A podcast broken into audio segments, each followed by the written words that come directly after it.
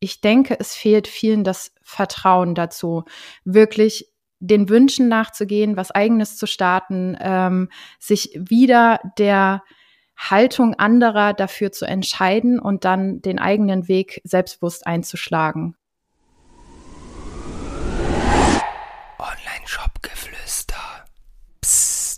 So, liebe Leute, herzlich willkommen zur heutigen Podcast-Folge. Und heute haben wir ein Debüt. Wir haben nämlich mit Madeleine Torwart die erste Frau hier bei uns im Podcast. Und darüber freue ich mich extrem.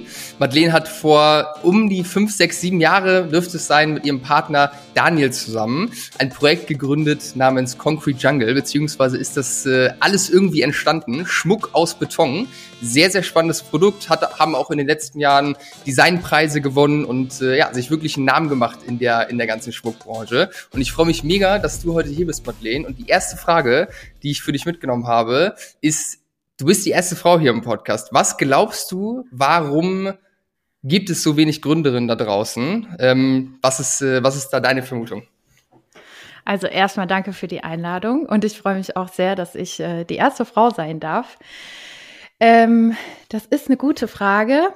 Und die Frage, die stelle ich mir tatsächlich auch immer mal selber. Ich glaube, es hat was mit, wie man aufwächst, wie man noch so stereotypmäßig erzogen wird, was man so mitbekommt, wie man Frauen vielleicht auch sehen will.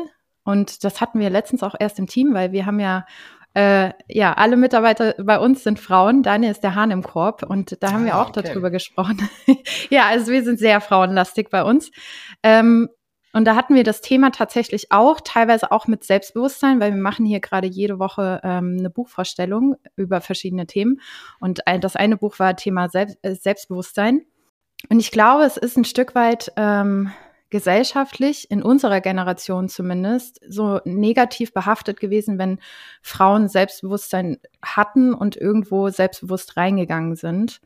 Ja. Ähm, das ist vielleicht jetzt auch ein gewisses Vorurteil, was ich dann sage, aber man merkt es das schon, dass man dahingehend aufgewachsen und erzogen wurde, eher zurückhaltend zu sein und äh, nicht ganz so, ich sag mal, auf den Tisch zu hauen. Und bei Männern ist es halt teilweise genau das Gegenteil. Ähm, das heißt, ich denke, es fehlt vielen das Vertrauen dazu, wirklich den Wünschen nachzugehen, was eigenes zu starten, ähm, sich wieder der Haltung anderer dafür zu entscheiden und dann den eigenen Weg selbstbewusst einzuschlagen. Und natürlich gehören dann noch ganz viele andere Faktoren dazu, aber das hat dann vielleicht gar nichts mehr mit Frau sein zu tun, sondern äh, mehr mit, äh, wie man aufgewachsen ist, wie die persönlichen Verhältnisse sind, ähm, was man so für Erfahrungen hat. Aber ja. ich glaube, das ist so ein grundsätzliches Ding, weil ich habe dann auch, also gerade diese Buchvorstellung über Selbstvertrauen und Selbstbewusstsein, und dann habe ich so in die Runde gefragt, so, wer von euch ist mit dem Glaubenssatz aufgewachsen, dass Selbstbewusstsein etwas negativ behaftet ist?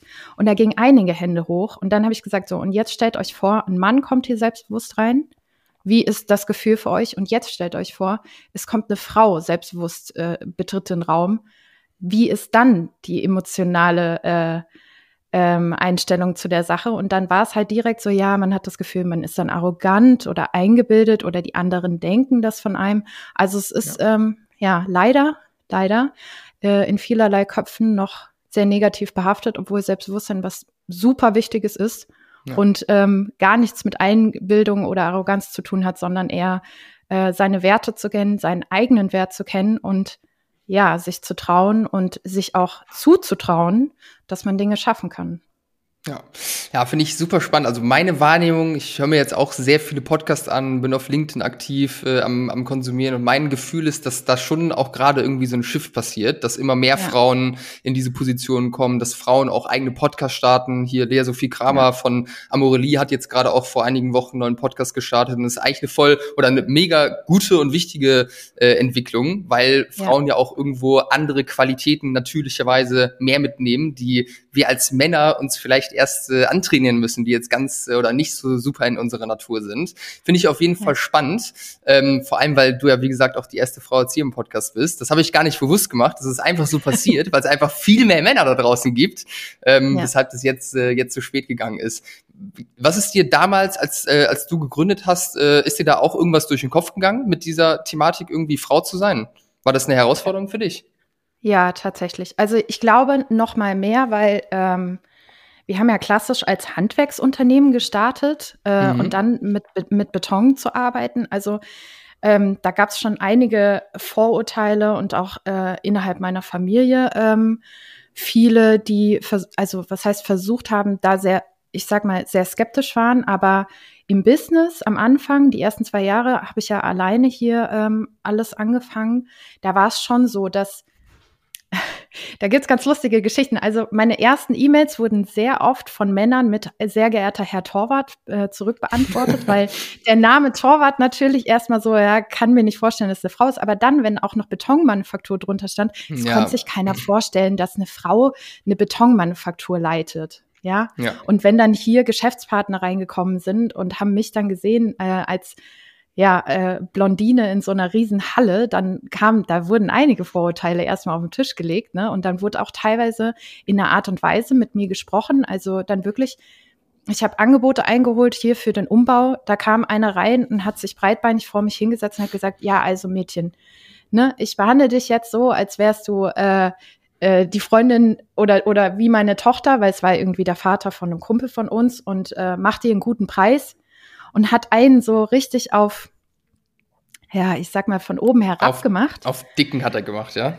Auf Dicken hat er gemacht und aber auch davon ausgegangen, dass ich natürlich ein super naives Blondchen bin und ja, ähm, krass. ich, ich habe ja vorher in der, äh, also ich habe ja vorher als Innenarchitektin gearbeitet. Das heißt, was so Angebote anging, wusste ich ja schon. Ich hole mir da verschiedene Angebote ein und frage auch mal die, mit denen ich früher gearbeitet habe. Und das habe ich dann auch gemacht. Und er hat halt einen so, äh, ich mache sie 10.000 Euro günstiger, weil ne, ich, ich will dir quasi sowas gönnen. Und das Gegenangebot, das war halt schon von Grund auf 20.000 Euro günstiger. Also er hat da wirklich, ja, viele, viele haben Krass. da wirklich gedacht, sie können da das ausnutzen, dass ich eine Frau bin und sehr wahrscheinlich keine Ahnung habe. Krass. Und das Boah, war schon ich, eine ja, das ist also so im Nachgang, ne? Das ist auch manchmal noch so ein Trigger. Der Daniel sagt immer, ja, du hast so ein ja, alte Männer triggern dich so. Aber ähm, ja, das waren Erfahrungen, die ich machen musste, wo ich dann echt gemerkt habe, okay, also ich gebe keinen keinen Wert mehr auf irgendwelche Schwätzer. Ähm, ich hole mir ja. immer noch andere Angebote ein und wenn ich von irgendwas nicht Bescheid weiß, dann ähm, muss ich mich natürlich als Frau noch mal ein bisschen mehr erkundigen. Wie ist es eigentlich? Weil die Wahrscheinlichkeit, dass ähm, davon ausgegangen wird, dass du keine Ahnung hast und man dich dann eventuell etwas ausnutzen kann, ist halt höher. Ja. Und nicht ja, ernst genommen zu werden auch. Na, ist super krass. Also ich bin Mitte 20, beschäftige mich jetzt seit irgendwie zehn Jahren mit Persönlichkeitsentwicklung und so. Das heißt, für mich ist es einfach natürlich, Frauen und Männer irgendwie als gleichwertig anzusehen. Kann ich mir gar nicht vorstellen, dass Leute sowas überhaupt äh, sich erlauben und sich das trauen, so so dann mit dir da umzugehen vor oder als da alles gestartet ist. Finde ich super super crazy. Aber mittlerweile bist du wahrscheinlich gut angekommen in deiner Rolle, oder? Ja, also ich glaube, es ist immer noch ein persönliches Wachstum und es ist gefühlt so, jede Woche habe ich das Gefühl, ja, wieder was dazugelernt, gerade auch in Führung. Ähm, wobei auch natürlich auch in Unternehmertum, weil wir kommen ja beide nicht aus Unternehmerfamilien. Wir haben äh, beide keine Mentoren. Übrigens Aufruf, wir hätten gerne einen Mentor, falls hier jemand zuhört. Aber ähm, ja, es ist halt, es geht alles super schnell und ähm, das habe ich auch ähm, sehr schnell gelernt. Wenn man gründet, dann macht man Fehler und das ist auch okay, aber man muss wesentlich schneller daraus lernen als andere. Man muss direkt ja. das Learning rausziehen, aufstehen, weitermachen.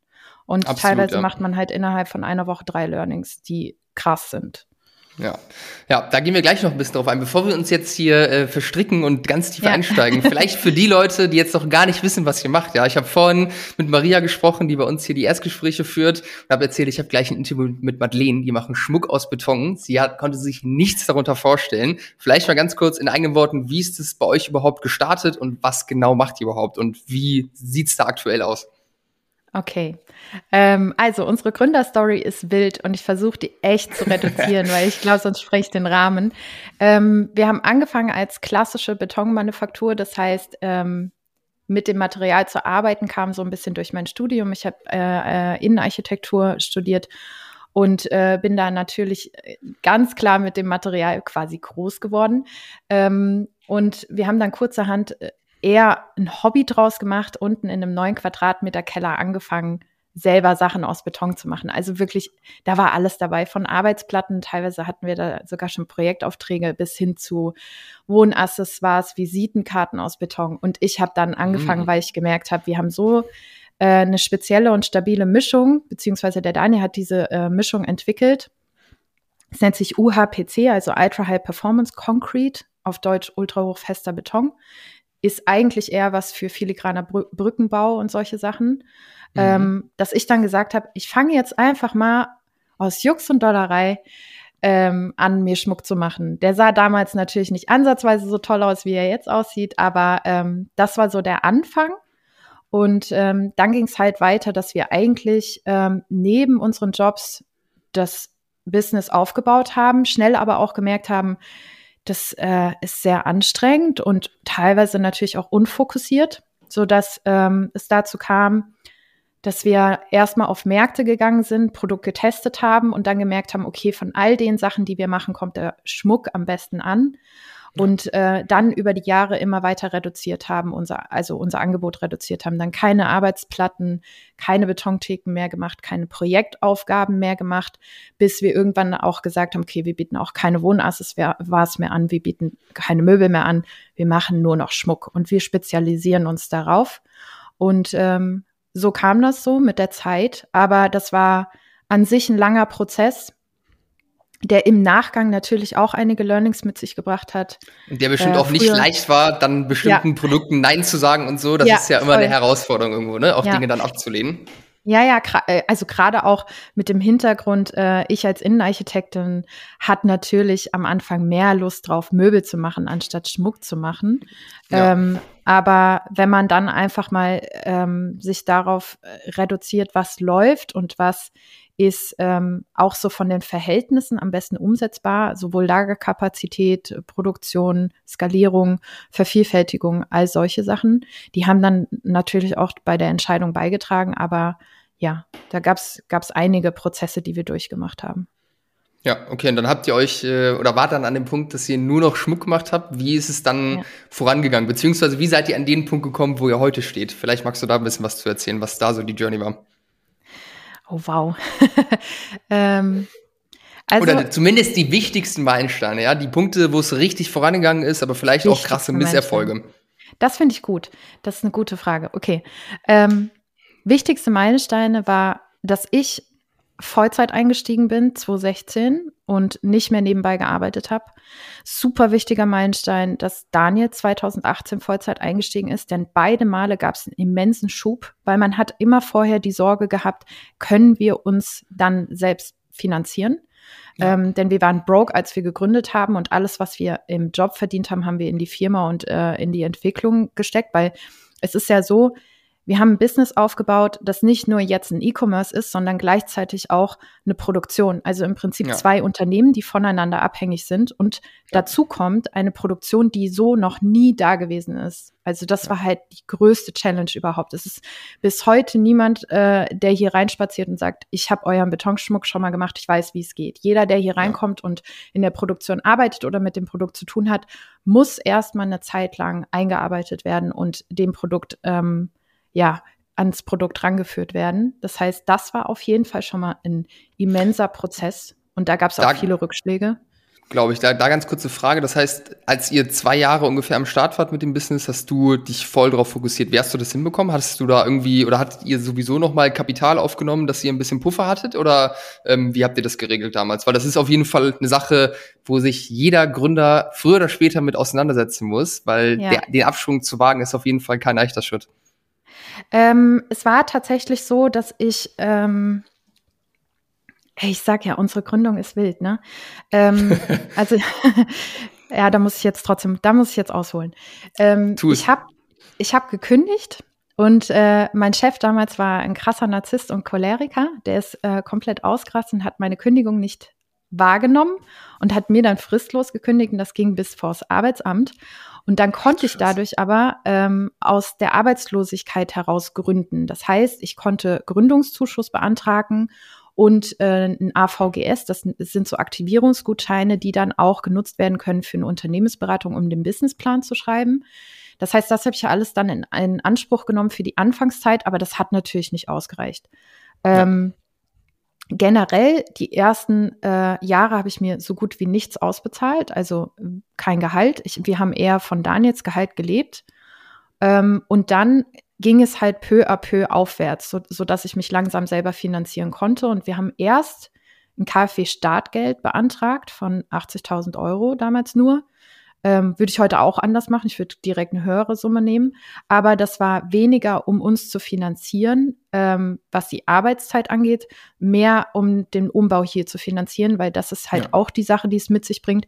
Es gibt keine Halle, die darauf ausgelegt ist, Betonschmuck zu machen. Und wir müssen immer Investitionen äh, betreiben, um eine Halle so instand zu setzen, dass wir darin, darin arbeiten können. Und dafür ja. haben wir das Geld eher gebraucht. Aber natürlich haben wir ähm, das vielleicht auch noch als Side-Fact, ähm, haben wir zusätzlich noch, in Frankfurt gibt es das und sicherlich auch in anderen Städten und ich hoffe, ähm, dass es da auch vernünftige Anlaufstellen gibt für alle, die das interessiert. Ähm, hier in Frankfurt gibt es das Radar Frankfurt. Das ähm, ist auch eine Förderung für Kreative und die fördern auch den Umbau von Kreativstätten.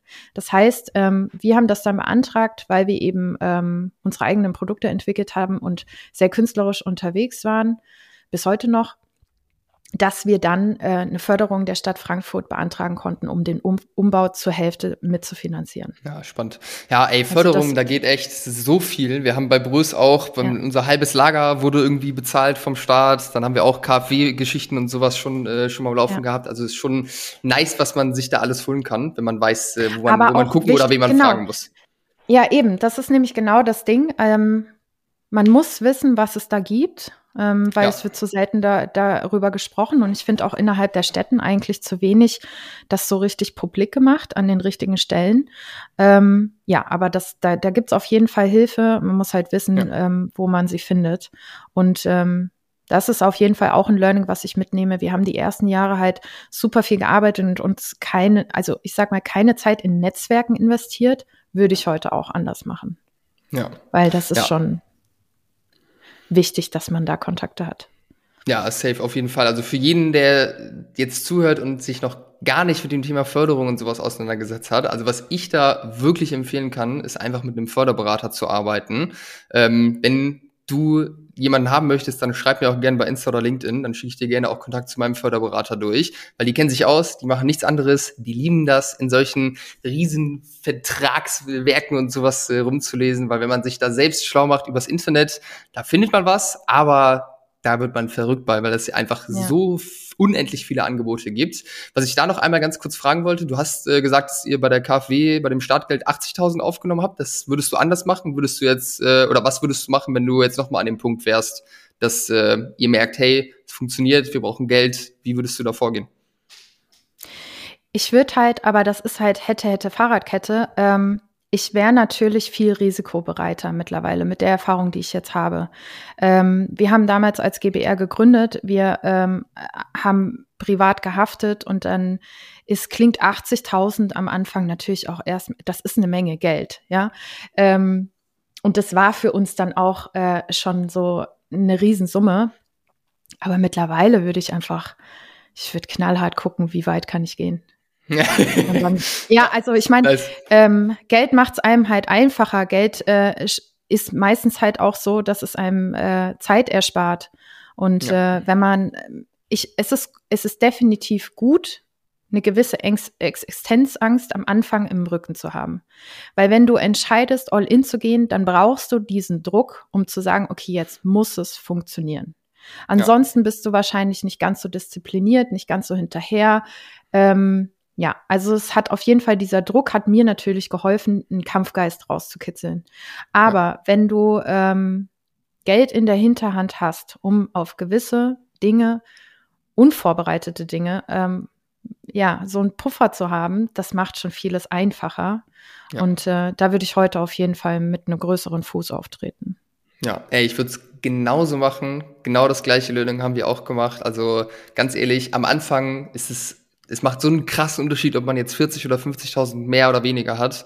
Ja. Ähm, und ganz ehrlich, das sind ja alles langfristige Sachen, die über fünf oder zehn Jahre dann auch äh, getilgt, getilgt werden. Also ja. früher oder später kommt ja jeder, der im E-Commerce irgendwie unterwegs ist, an den Punkt, wo man merkt, hey, scheiße, Kohle ist eng, Liquidität ist immer ein Thema.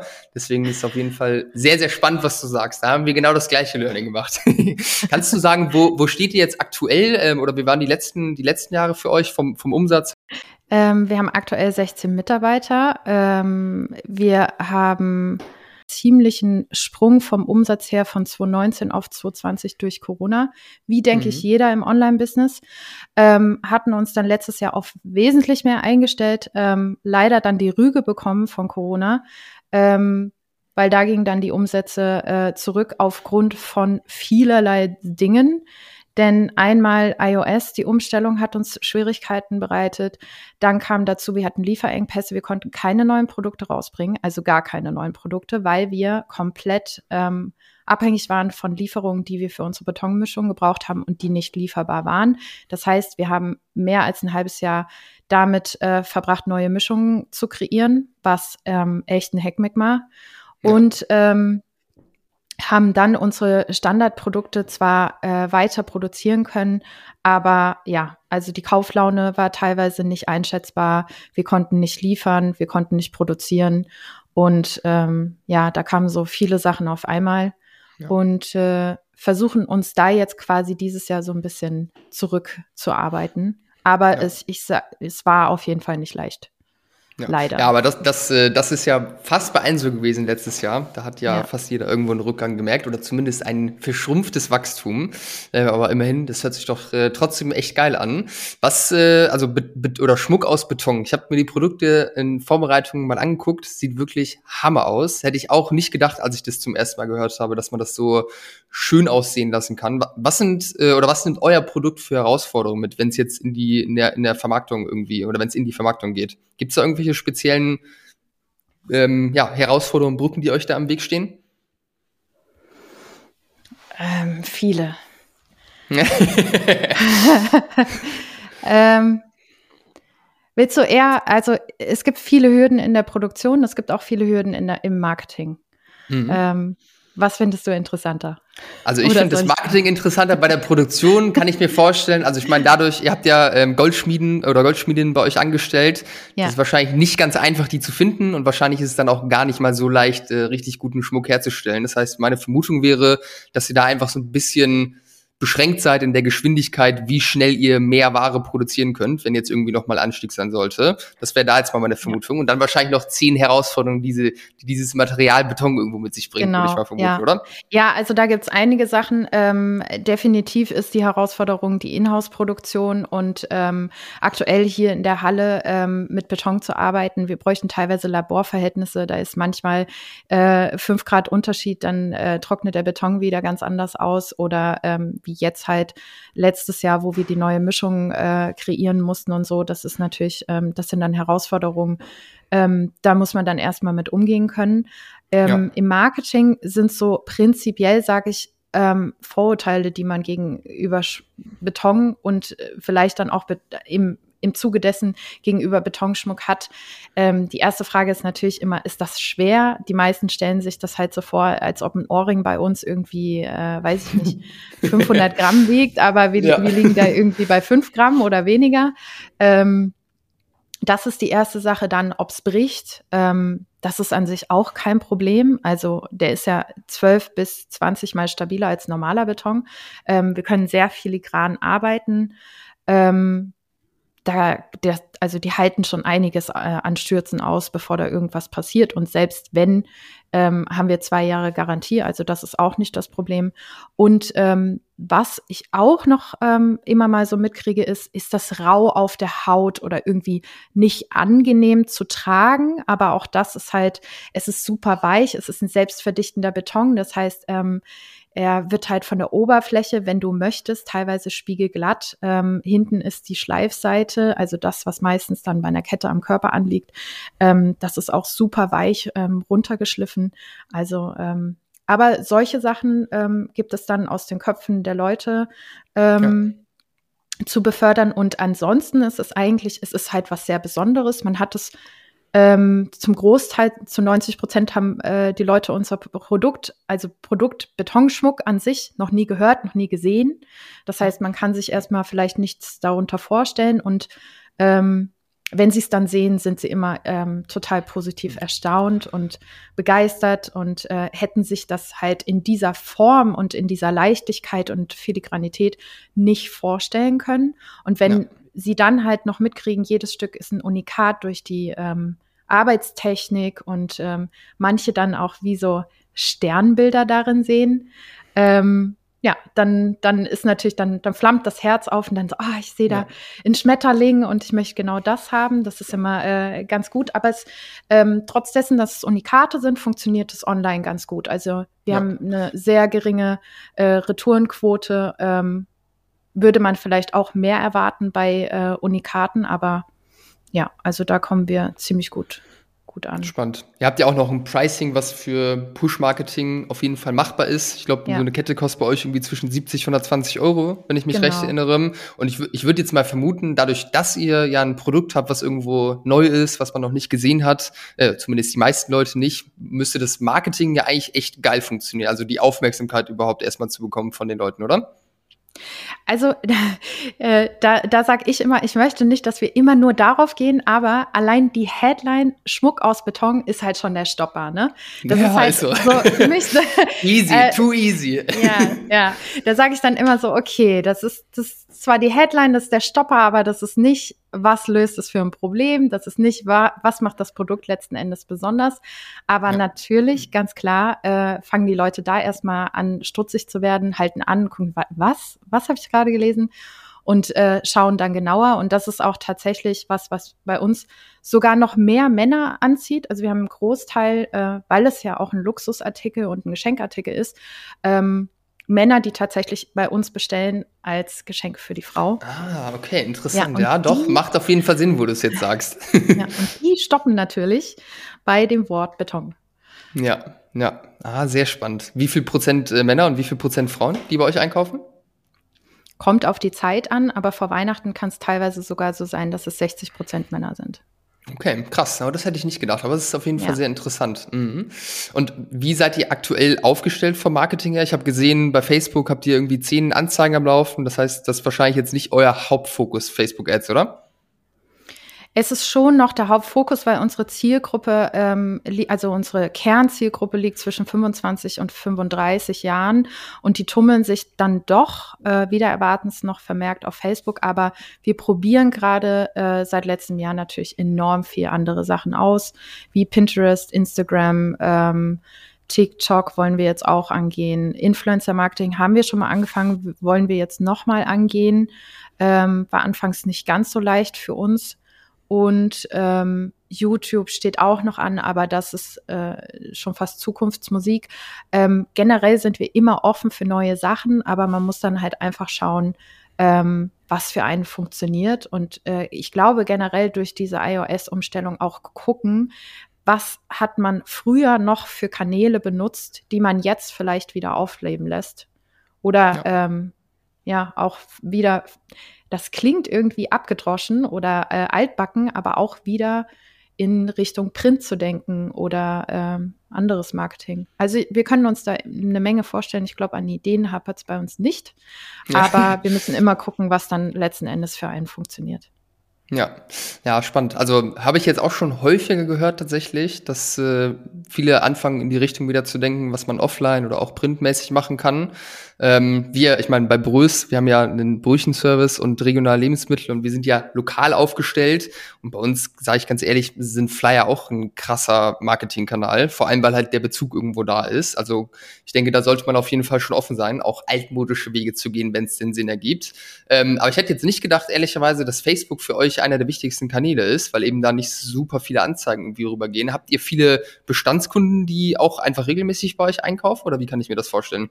Also es ist halt generell die Frage, wann du reingeguckt hast, denn äh, wir stellen gerade um und wir lassen gerade sogar okay. ähm, alte Werbeanzeigen laufen, um zu gucken, ähm, gibt es da irgendwie äh, etwas Auswertbares, warum gewisse Anzeigen äh, besser gelaufen sind. Also da ja. stellen wir gerade einiges um, deswegen wirst du da gerade im Moment nicht viel sehen.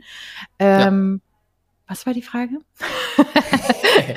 ob, ob, das, ob das wirklich der wichtigste Kanal ist und was so, so, Bestandskunden ähm, ausmachen für Ja, also Bestandskunden ähm, ist zum Beispiel für mich auch dieses Jahr äh, ein, ein immenser Fortschritt, sage ich mal, ähm, im Vergleich zu letztem Jahr. Dadurch, dass wir letztes Jahr keine neuen Produkte rausbringen konnten, war unsere ähm, Wiederkehrung, äh, also die Rate der Wiederkehrer äh, im Keller, ja.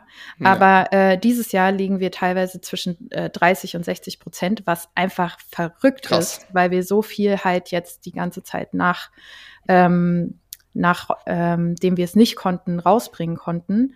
Ähm, ja. das, das spielt natürlich eine Rolle und wir haben auch super viel ähm, gute organische Reichweite und auch immer wieder aufgrund der Customer Journey, die bei uns halt sehr besonders ist, Mund-zu-Mund-Propaganda. Und dafür hätte ich tatsächlich gerne einen Hack, um Mundpropaganda noch noch effektiver zu machen, noch mehr äh, rauszukitzeln. Aber ja. ja, also es ist halt so, jemand, der bei uns das Produkt bestellt und die ganze Journey du durchgemacht hat, das Paket aufmacht, das Produkt sieht ähm, zu 97 Prozent so, äh, ich sag mal, faszinierte Begeisterung, so dass ja. dann automatisch es so ist, äh, dass das weitergetragen wird und oder Leute uns teilweise schreiben, sie wurden jetzt die letzte, also sie haben das Schmuckstück jetzt seit zwei Wochen und sie wurden allein die letzte Woche dreimal in der Bahn drauf angesprochen.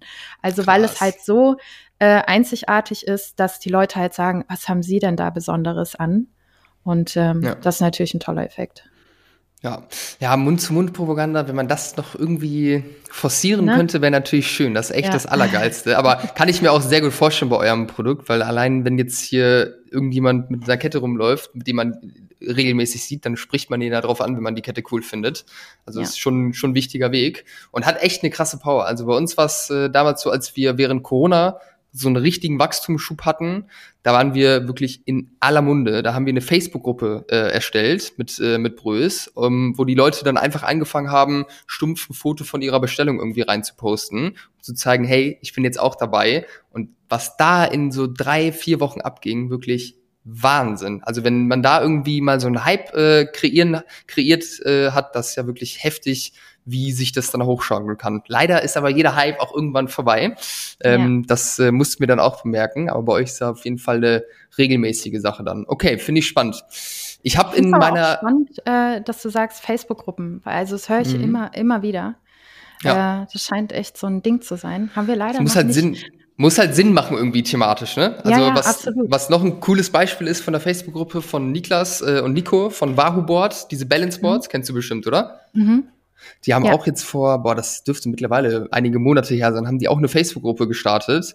Äh, und da sind mittlerweile auch, glaube ich, mehrere tausend Leute drin. Und Leute, die sich halt unsicher sind, ob sie sich so ein Balance Board, äh, Balance Board kaufen wollen, fragen dann halt in die Gruppe rein und das dann wirklich crazy, weil da so eine richtige Armee von Fans dann irgendwie herkommt, Videos postet, kommentiert und so. Das ist schon, schon crazy, was da für eine Power drin stecken kann, wenn man ja. irgendwie einen guten Rahmen dafür findet. Ich glaube, das ist entscheidend ja. dafür, ne?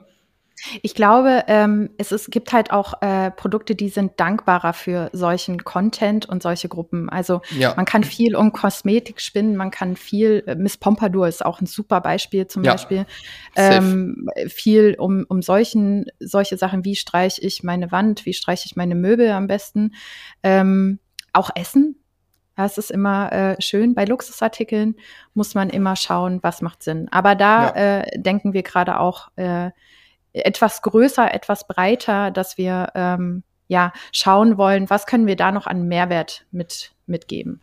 So auf Community oder in Community-Richtung meinst du? Genau. Ja. ja. also was Aufklären. ich, äh, was ich mir da gut vorstellen könnte, so bei, bei dem Schmuckthema und auch bei bei eurem besonderen Schmuck, wenn man da irgendwo, also eine Facebook-Gruppe vielleicht irgendwie aufmacht, für die Leute, die wirklich krasse Fans sind, die schon mehrfach bei euch bestellt haben, um da vielleicht eine kleine Community nochmal zu haben von den Die Hard-Fans, äh, die Feedback geben zu neuen Produkten oder neuen Produktideen und so. Ich meine, dass ich da letzt äh, einmal von einer Brand gehört habe, die das auch umsetzt, auch mit Schmuck tatsächlich, ähm, und die da echt positiv von berichtet haben. Also ich denke schon, dass da auf jeden Fall was möglich ist. Was macht ihr sonst in ja. Richtung Community? Ist das wichtig für euch? Ist super wichtig für uns, weil wir ähm, die letzten Jahre, sag ich mal, äh, viel verändert haben, ähm, immer wieder umgestellt haben. Also es war irgendwie nicht so ein richtiger roter Faden bei uns im Social Media drin. Ähm, hat unter anderem damit zu tun, dass es auch ich glaube, den Struggle haben aber viele Marken, weil dieser Job einfach so neu ist, ähm, einen Social Media Manager zu finden.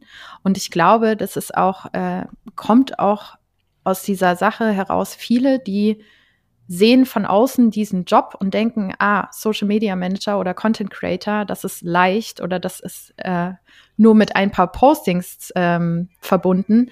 Aber dieser Job ist halt krass.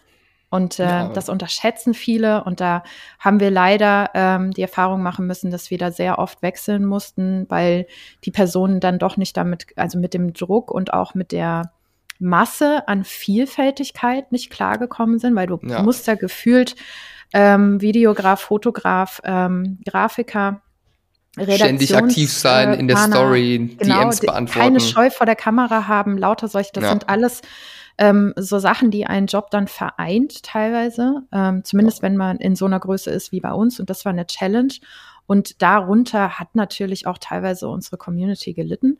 Ähm, ja. Ist aber ein Riesenthema gerade bei uns, weil wir immer ja. mehr natürlich versuchen wollen, gerade auch jetzt, wo es möglich ist, neue Produkte wieder rauszubringen, öfter auch in den Designprozess die Leute mit einzubeziehen, zu sagen, hey, wir arbeiten gerade an dem und dem, zum Beispiel arbeiten wir jetzt gerade an einem Kreuz für Männer. Wir haben, äh, ich glaube, fünf bis sechs verschiedene äh, Entwürfe gemacht, einfach zu fragen, was findet ihr am coolsten? Oder bei anderen Sachen, welche Farbe würde euch am besten gefallen?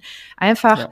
um zu sehen, so, hey, eure Meinung ist uns wichtig, weil es geht ja auch um euch. Ihr, ihr sollt ja das Produkt kaufen. Und ähm, das führt natürlich auch dazu, dass die Leute sich viel verbundener äh, fühlen, die Transparenz auch viel mehr mehr mitbekommen, was passiert da eigentlich hinter den Kulissen, welche Gedanken machen wir uns dazu. Ähm, ja. Und bringt uns auch äh, ja, sehr gute Insights und Dialoge auch ja, spannend. Also das, was du gerade gesagt hast, was diese Social Media Stelle angeht, das äh, teile ich auf jeden Fall. Also bei uns ist jetzt die, die dritte Person an der Stelle ja, äh, bei Berös, aber das ist wirklich ein Top-Fit, also bin ich super zufrieden. Die macht einen richtig guten Job. Ähm, und Instagram ist wirklich, also auch bei uns für das Thema Community Building eigentlich der wichtigste Kanal, weil wenn man jeden Tag da aktiv ist in der Story, die Leute, wie du sagst, mit hinter die Kulissen nimmst, nimmt, das sehen zwar nicht alle, wahrscheinlich nur so 10, 20 Prozent oder so, aber die, die sich jetzt gerade für die Produkte interessieren oder die Marke, die bekommen das, was sie brauchen, um einfach näher ranzuwachsen. Also ist auf ja. jeden Fall super, super wichtiger Kanal, der, den man eigentlich nicht, nicht früh genug irgendwie anfangen kann. Oder was denkst du? Ja. Ja, würde ich auch sagen. Also es bietet ja auch viel mehr äh, Möglichkeiten zu interagieren. Ja, man hat die Stories, man hat die Kommentare, man hat die Nachrichten, man hat die Postings. Bei Facebook hat man halt tatsächlich nur die Postings. Aber ich muss sagen, auch bei Facebook haben wir immer wieder Top-Leute und äh, Top-Kommentare, die uns weiterbringen und wo wir teilweise auch die letzte Zeit bei äh, Produkten, die wir rausgebracht haben, die Kommentare, die vor Wochen dann da standen, auf das neue Produktbild gelegt haben und gesagt haben, hey, ihr habt euch das mm, gewünscht, nice. hier ist das Produkt.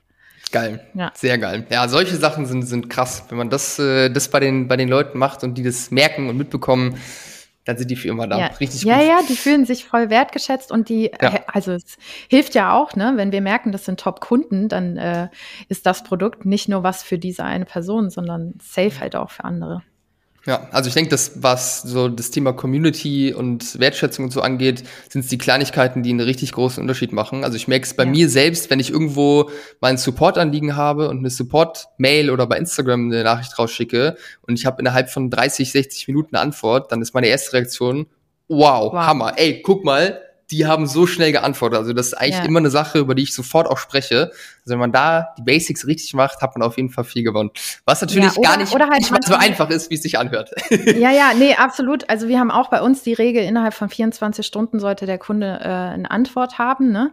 Ähm, aber wir haben es teilweise, übertreiben wir es auch, äh, also positiv übertreiben. Wir hatten hier schon Kunden, ich sag ja, einige Männer darunter, die dann leider das Produkt zurückgeschickt haben, noch vor Weihnachten und gesagt haben, ja, ich brauche das Produkt nicht mehr, wir haben uns getrennt. Und dann haben wir angefangen, okay, der kriegt ein Care-Paket von uns. Das heißt, wir haben äh, einen kleinen äh, Schnaps, äh, haben Schokoriegel und alles in einem Paket und das Paket wieder zurückgeschickt, aber halt ohne den Schmuck und gesagt, ey, es tut uns voll leid, dass das passiert ist. Ähm, wir fühlen mit dir, hier hast du eine kleine Aufmerksamkeit. Und das, das führt natürlich auch dazu, dass Kunden Geil. dann äh, uns wiederum äh, Blumensträuße zurückschicken oder äh, die krassesten Bewertungen dann schreiben oder halt wirklich so sagen, ey, okay, ihr seid, ihr seid ja richtig geil. Ähm, aber manchmal halt einfach da ein bisschen weiterdenken, weil es ja. sind, es sind immer noch Menschen und äh, manchmal passieren halt dann solche Dinge und dann, ja, einfach jemandem mal für, das ist ja auch, das ist ja kein, kein Invest, ja, ähm, mal so ein Paket dann nach draußen zu schicken, aber einfach zu zeigen, so, hey, ähm, so ist das Leben und äh, hier hast du eine kleine Aufmerksamkeit, das macht es dann besonders. Ja, geil, richtig gut. Wow, hört sich echt super an. Das, äh, das sind Wow-Momente, die man damit kreieren kann. Ja. Ähm, ich habe noch zwei Themen, die ich gerne kurz mit dir an, äh, anschneiden ja. möchte, Madeleine. Und zwar Nummer eins, als ich mich so ein bisschen informiert habe über eure Positionierung, euer Produkt, Schmuck aus Beton, habe ich auch kurz eine Google-Recherche irgendwie gemacht. Und da sind mir so, ich glaube, zumindest erste Nachahmer aufge, aufgefallen, die auch mit Schmuck aus Beton werben. Auf Etsy habe ich auch relativ viel gesehen, die äh, irgendwie Schmuck aus Beton machen. Da direkt zwei Fragen. Erste Sache, merkt ihr, dass Leute euch kopieren? Ähm, wie geht ihr damit um? Und die zweite Sache, wäre Etsy nicht auch eine mega spannende Plattform für euch? ah, okay. Also, erstmal, Wunderpunkt. ähm, ähm, nee, also mittlerweile gar nicht mehr, aber am Anfang ja. Ähm, es war so, natürlich, als wir angefangen haben, äh, Betonschmuck zu machen oder als ich angefangen habe, Betonschmuck zu machen, gab es Betonschmuck schon. Ich habe jetzt keinen Betonschmuck erfunden, da will ich mich gar nicht auf irgendein Podest stellen. Aber die Art und Weise, wie wir es gemacht haben, die Technik, das Design, das stammt alles äh, von mir. Und als die ersten Nachahmer kamen, die dann gesehen haben, ah, okay, ich kann nicht nur äh, mit äh, Eiswürfelkristallen irgendwie heavy Betonschmuck machen, der halt dann auch wirklich schwer ist und nicht so geil aussieht. Ähm, und angefangen haben, meine Designs ähm, zu übertragen, da habe ich schon stark mitzuknabbern gehabt. Da, da war es teilweise auch so, dass wir angefangen haben, Anwälte drauf äh, anzusetzen, äh, Mahnung rauszuschicken. Aber die Schwierigkeit ist da natürlich, ähm, es ist ein Designmuster. Wir haben unsere Produkte alle angemeldet, aber es ist ein Designmuster.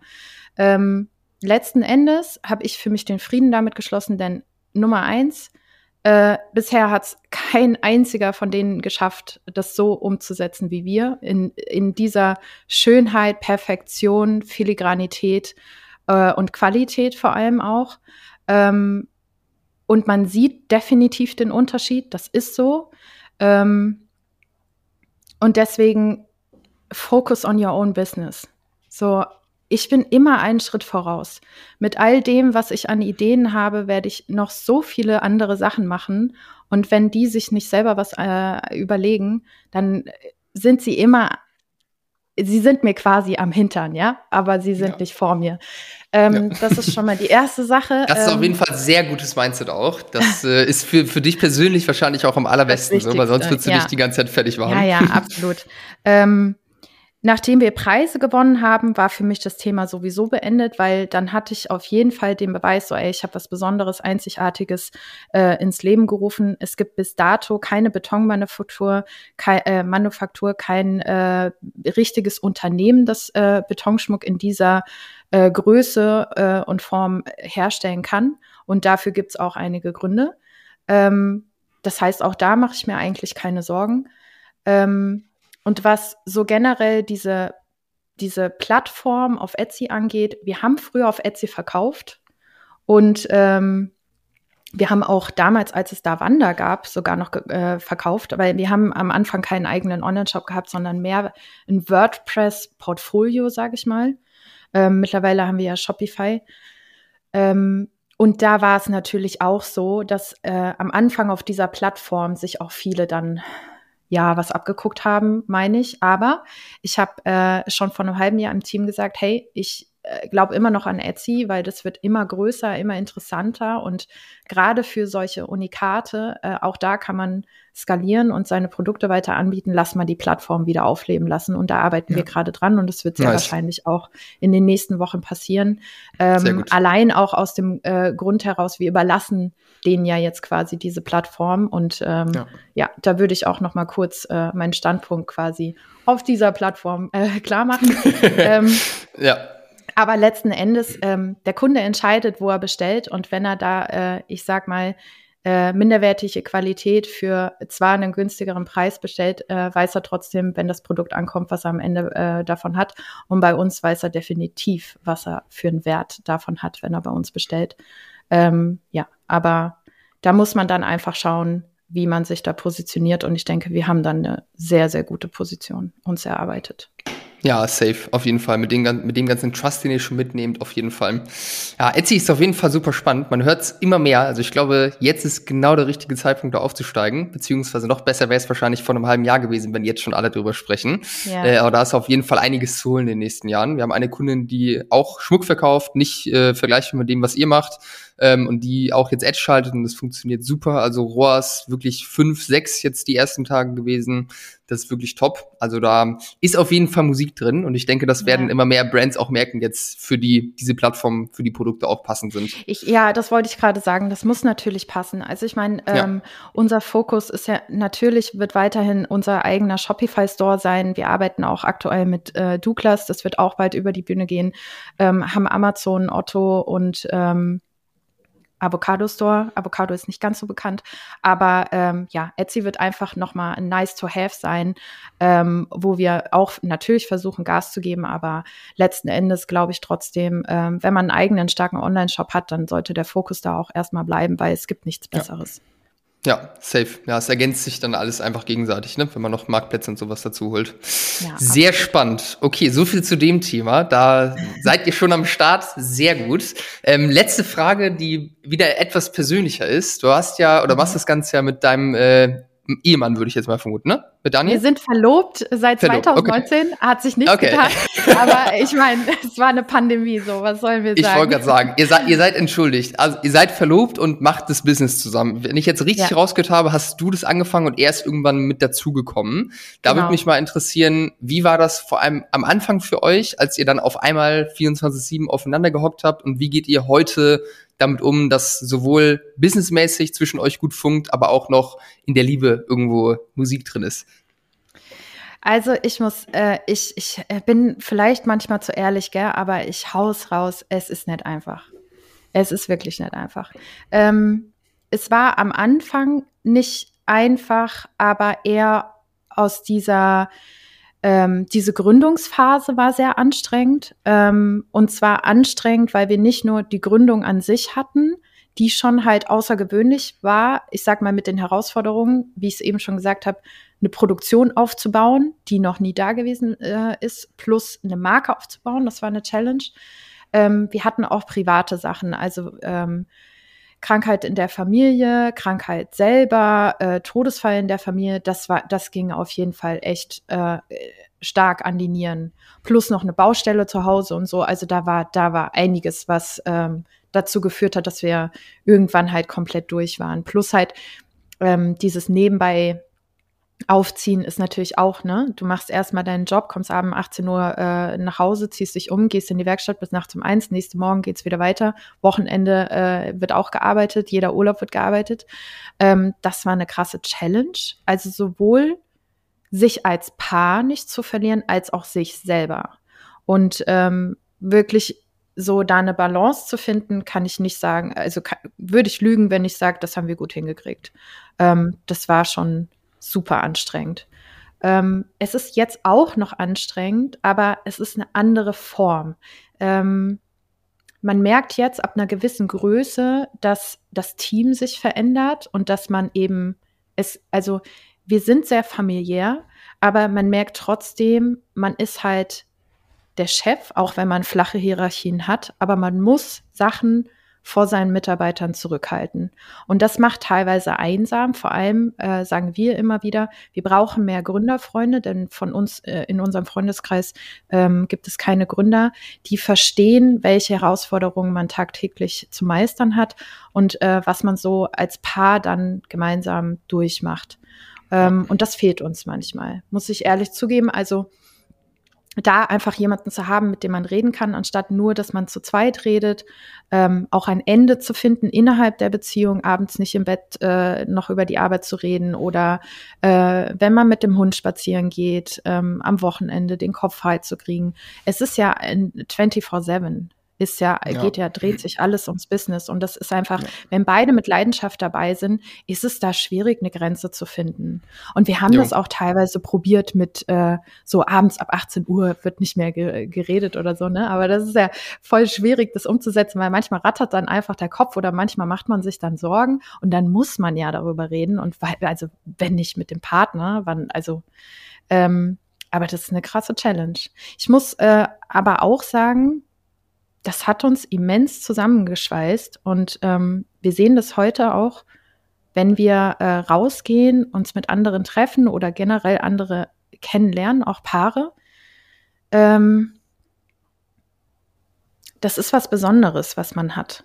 Wenn man das, also wenn man so eine Phase miteinander überstanden hat, dann ähm, ist die Connection so deep, das, ja. Ich kann das gar nicht in Worte fassen. Also Daniel kann mich lesen, der weiß teilweise schon, wann es mir schlecht geht, bevor ich es weiß. Äh, das ist manchmal gruselig. Ähm, ja, aber auch so umgekehrt. Man muss halt ähm, lernen, ganz anders und viel öfter miteinander zu ko kommunizieren, viel offener miteinander kommunizieren, Dinge nicht persönlich zu nehmen. Also vor allen Dingen, wenn man Kritik innerhalb der Firma aneinander aus spricht, dass man das nicht persönlich nimmt, sondern da rational teilweise drüber reden kann und auch selber ja. so, ähm, ich sag mal, es ist nicht nur Resilienz, die du brauchst, wenn du ein Unternehmen aufbaust. Wenn du ein Unternehmen mit deinem Partner aufbaust, musst du auch Selbstreflexion sowas von vorantreiben, dass du einfach auch selber erkennst, ey, hast du recht, habe ich scheiße gemacht, versuche ich das nächste Mal anders zu machen. Find's gut, ja. dass du mir das sagst. Ja. Äh, und das ist voll schwer, mit Kritik in so einer Form umzugehen, aber da haben wir ähm, super viele Learnings hinter uns und auch äh, ein, ein, krasses persönliches Wachstum innerhalb der Beziehung. Und ähm, klar, mittlerweile bei uns wird nicht äh, um irgendeinen Scheiß gestritten, so wer hat jetzt die Spülmaschine nicht ausgeräumt, weil es ist super nichtig.